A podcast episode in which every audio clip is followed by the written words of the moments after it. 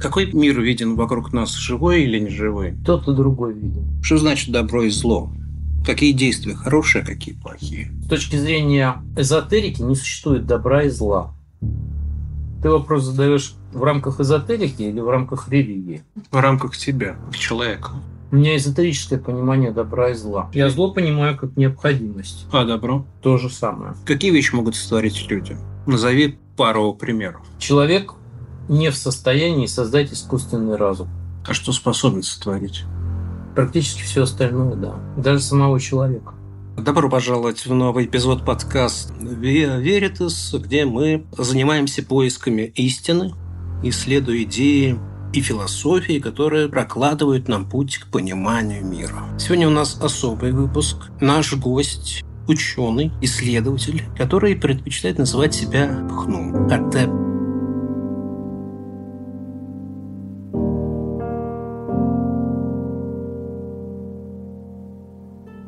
Способен человек сотворить человека? Ну, по крайней мере, клонировать точно. Какие источники прослеживают начало эзотерических знаний до Древнего Египта? Это надо очень серьезно подумать. Вами есть.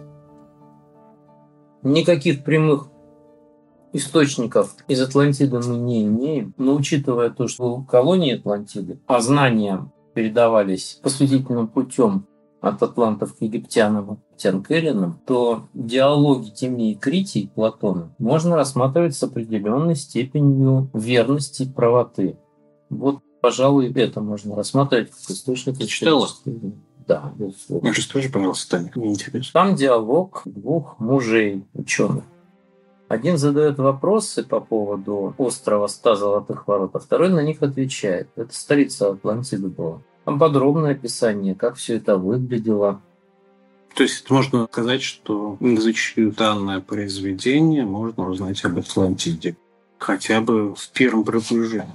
Я могу сказать больше. Пожалуй, определенного времени это был единственный источник знаний об Атлантиде. Хотя косвенно об Атлантиде можно узнать из священного писания древних майя Пополь Вух называется. Там говорится о людях, прибывших с моря. А для майя это, конечно, те, кто вышли из Атлантического океана. Кроме того, в отдельных мифологиях можно проследить упоминания о богах, пришедших либо с запада, либо с востока. Но в любом случае движение от центра океана к материку, будь то Америка или Европа. У нас вера с тобой одна, это вера Христа, и мы говорим о гностиках. Нет, мы говорим же сегодня о герметизме. Нет, мы сегодня говорим о гностике. Опять о гностике. Ну, конечно, неинтересно же тем. Мне интересно, какой взгляд на происхождение мира представлен у гностиков, которые ссылаются на Христа? Очень сложная система, где мир сотворил демиург, фактически еврейский Яхве. Сотворив мир, он наделил его злокачественными признаками, смертью, старением и прочим разложением. То есть все самое печальное, что может наблюдать живое существо, было помещено в материю. С какой целью это было сделано? Там не ставится вопрос. Это не является необходимостью старения и прочее. Я не разделяю эту точку зрения. Я не разделяю, что материя вообще кем-то была сотворена. Неживая природа и никем не сотворена. Это следует из закона сохранения энергии. Сами подумайте, Закон сохранения энергии. Коль скоро мы приняли модель эфира, а эфир сводится к механике, Основной закон механики – это закон сохранения полной кинетической энергии. То есть энергия вихря плюс энергия поступательного движения в системе замкнутой есть величина постоянная. Ежели мы систему рассматриваем как систему замкнутую, что, скорее всего, и должно быть, даже несмотря на ее границы, потому что если мы предполагаем, что система не замкнутая, то мы должны допустить воздействие на эту систему извне, из некоего мира, который больше нашей Вселенной. И тут мы приходим к внутреннему противоречию с точки зрения логики уже. Сейчас это рассматривать не будем, но как доказывать ну, то, что неживой мир не мог быть сотворен? Есть сумма энергии поступательного движения, назовем условно ее поступательной энергией, да, и вращательной энергии. Значит, рассмотрим предельные случаи. Мир состоял только из поступательных движений. Вопрос, каким образом тогда возникли вихревые движения в природе? Далее, предельный случай. Мир состоял только из вращательных движений, то есть никакого движения как такового не было в принципе. Спрашивается, откуда возникло поступательное движение? Поэтому мы вынуждены согласиться с вечным балансом кинетической энергии поступательного Который движения. отвечает на тот и другой вопрос. Создание Вселенной приводит к предельным формам существования неживой материи. А если мы говорим, что Вселенная когда-то была в своих предельных состояниях, то мы вынуждены признать существование внешней силы, которая на Вселенную воздействовала. Вот это уже противоречит постулатам самой эзотерики. В частности, всем принципам герметизма. Я их сейчас тоже пока не раскрываю, потом расскажу. Когда это потом? Когда я буду готовить подкаст. Вы планируете свой подкаст выпускать? Ну, я же по гностицизму сделал, записал, его, правда, не редактировали еще, не отцензурировали. Тогда следующий вопрос. Какие аспекты гностицизма считают, что Демиург, как я понял, это дьявол, стоит за созданием материального мира? Нет таких аргументов. Скорее всего, это религиозное влияние. Протест официальной церкви, и поэтому придумали, чтобы как-то противостоять схоластам. Расскажите, как гностики объясняют происхождение создания человека? В этом смысле почти все они сходятся. Человек произошел путем сублимации эфира из эфирных тел, как роса выпал в живой мир. Вообще все живые организмы. Гностики отрицают эволюцию, происхождение видов, как это у марксистов, недарвинистов, что от более простых произошли более сложные формы. У гностицизма на самом деле все наоборот. Там больше метафизические принципы действуют, чем диалектические. Хотя диалектика не отрицается и тоже существует сама по себе. Но гностицизм более склонен доказывать от общего к частному. Считаешь, что ответил на вопрос, как гностики объясняют создание человека? Путем его сублимации, то есть перехода из состояния более рассеянного, такого более из эфирного состояния в состояние оформившихся тел живых существ. Какова роль человека в иерархии существ с точки зрения? Религия говорит о владычествовании человека над живым миром. Гностики говорят о том, что над человеком существуют более влиятельные силы, разумные силы, которые и по интеллекту выше намного человека. Человек с этими силами может войти в контакт. Он может у них научиться и при определенных условиях может достигать их уровня. Где находится человек в иерархии? Это не венец природы точно у гностиков, в отличие от монотеистических религий. Ну, кстати, в монотеизме нет единства в этом отношении. Даже несмотря на то, что в Коране говорится, что Аллах ангелов заставил служить человеку. Я такой точки зрения не придерживаюсь. Я считаю, что она бездоказательна. Хотя в контакт с высшими силами войти можно, но заставить их служить себе, вот этот вопрос большой. Если человек опытен и умеет с высшими силами общаться, договариваться и просить или заставлять их делать то, что человеку нужно. Способен Он ли может человек? их не заставлять, не просить. Он может выйти на определенную гармонику с ними и делать так, как это делают они. На одной и той же частоте условно. То есть человек Он интегрируется, вписывается в это. У этого мартинистов хорошо об этом рассказывают.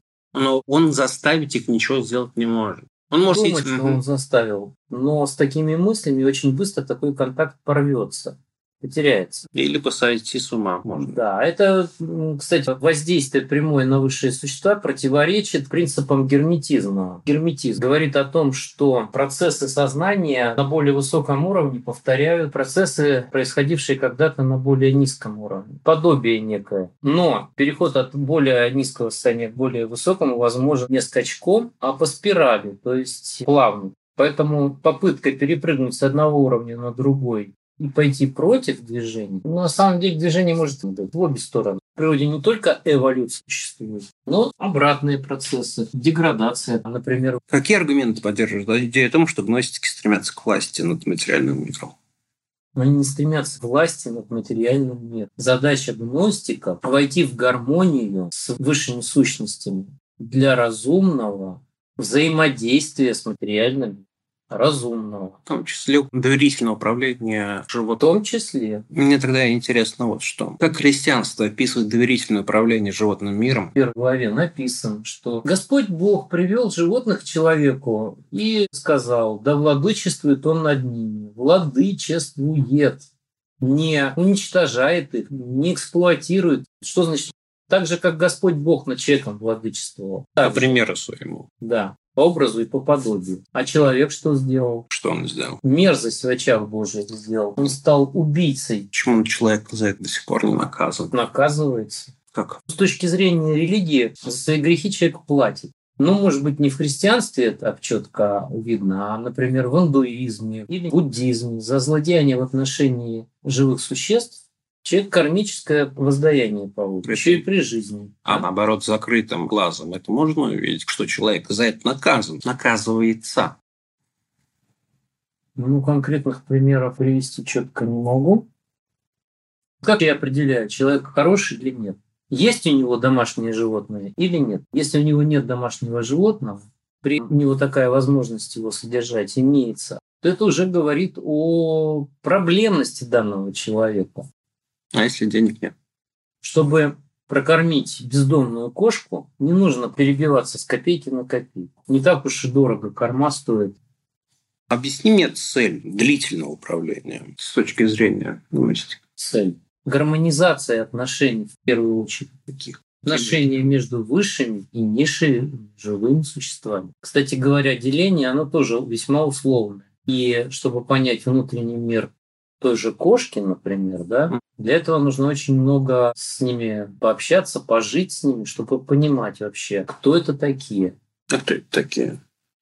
Для меня это как минимум дети малые, у которых свое мировосприятие, которые чувствуют человеческие беды, проблемы, сопереживают нам, да даже лечат нас. Мы прекрасно понимаем, что целей мало. Помимо цели нужна мотивация. Какие мотивации лежат в основе желания гностика управлять и снижать страдания живых существ? С точки зрения гностиков, оптимальное состояние пребывания в этом мире – это гармонизация отношений сначала между живыми существами, а затем и с неживой природой. Ведь э, человек совершенно безобразно использует ресурс, лишая себя же самого перспектив надежного пребывания в этом мире. Гармонизация. Это что означает? Это означает, что если затраты какие-то и необходимы, то они на оптимальном уровне. Это не бездумное сжигание угля или газа, а это создание замкнутого цикла. Конечно, это дорого с точки зрения науки, экономики, это дорого. Но это приходится делать все равно. И это нужно делать, иначе нужно привести весь окружающий мир к катастрофе в итоге. В этом смысле на углеродный след не обращать внимания, как у нас это делает пропаганда официальная, это очень нечестный и опасный прием. Вот. Мы сами видим, что происходит с климатом. И отрицать здесь наличие углеродного следа – это очень глупо. Как гностики воспринимают борьбу между добром и злом? Они не вторгаются в область морали. Добро и зло – это понятие морали. У гностиков есть тезис и антитезис, который должен привести к синтезу, то есть переходу взаимодействующих этих начал на новый качественный уровень. Какие параллели можно провести между эзотерическими учениями и научным методом познания мира? Прежде всего, схожесть в законах диалектики. Наука хочет она этого или нет, но вынуждена к ним прибегать. Законы диалектики все равно складываются из законов логики. Поэтому законов логики, кстати, тоже три. Так же, как и законов mm-hmm. диалектики. Поэтому можно говорить, что диалектика есть высшая логика. И в этом плане наука очень схожа с эзотерикой и даже с религией. Ну, можно, конечно, попробовать выводить из логики, я скажу больше, из математики. Можно от модели построить и религии, и науки, и эзотерики при желании. Сложно будет. Но, тем не менее, на плоскости точных наук можно найти кстати, математика – это вообще... Я ее даже к науке-то отношу так условно, потому что она гораздо больше. Это есть всеобъемлющий аппарат изучения в любом методе познания, будь то наука, будь то религия, будь то эзотерика. Математика не зависит вообще ни от чего. Это просто данность. Ну, если хотите, это абсолютная истина. Что есть абсолютная истина? Это те законы сознания человечества, по которому живет разумное существо. Большинство разум. Большинство. Здесь все-таки меня интересует теория. Какие доказательства, да и данные, могут подкреплять теорию гностицизма и эзотерики? Ну, какие данные могут подкреплять правоту религии? Какие данные могут подкреплять правоту науки? Безусловно, есть и в религии, и в науке условные или безусловные эксперименты, которые очевидны. В науке, например, ядерная реакция. Угу. Безусловный великий прорыв в области знаний человеческих. В религии это монотеистические религии, возникновение монотеистических религий. Это тоже безусловный прорыв как в этике, так и в морали в целом, организации социума человеческого и в эзотерике. В качестве таких достижений можно было бы привести магическое воздействие как на индивидуумов, так и на массы. В частности, массовый гипноз, более чем убедительнейшее доказательство. Опыты по взаимодействию с мирами, как с инфернальным, так и с высшими мирами. Вызов сущностей, хирургические сеансы. Ну, тут много чего можно пример привести с точки зрения эзотерики. Последний вопрос. Какие аспекты гностицизма и эзотерики могут быть связаны с практическими вопросами в современной жизни, включая экологию и управление ресурсами? Здесь нужно понимать, что на любое действие есть равное противоположное противодействие. Такое похабное использование ресурсов приведет к обязательному ответу со стороны среды, на которую такое воздействие производится. Хотим мы этого, не хотим. Если разрушать гору у ее основания, она рухнет, и она может рудокопов всех завалить. Это может коснуться вообще всей цивилизации человечества. Или, например, андронный коллайдер, или как оно называется. Тоже вещь в себе. Слава богу, адронный коллайдер ограничен законами сохранения энергии. Никакого коллапса не получим в любом случае. Черную дыру мы не получим из адронного коллайдера. Ты уверен в этом? Более чем на все сто. Хотя бы потому, что эффекты, которые нам пытаются получить, специальная теория относительности, они все равно не получат, потому что теория ложная сама по себе изначально. А зачем тогда они этим занимаются-то? Может быть, кстати, для того, чтобы и проверить как раз специальную теорию относительности. Логично.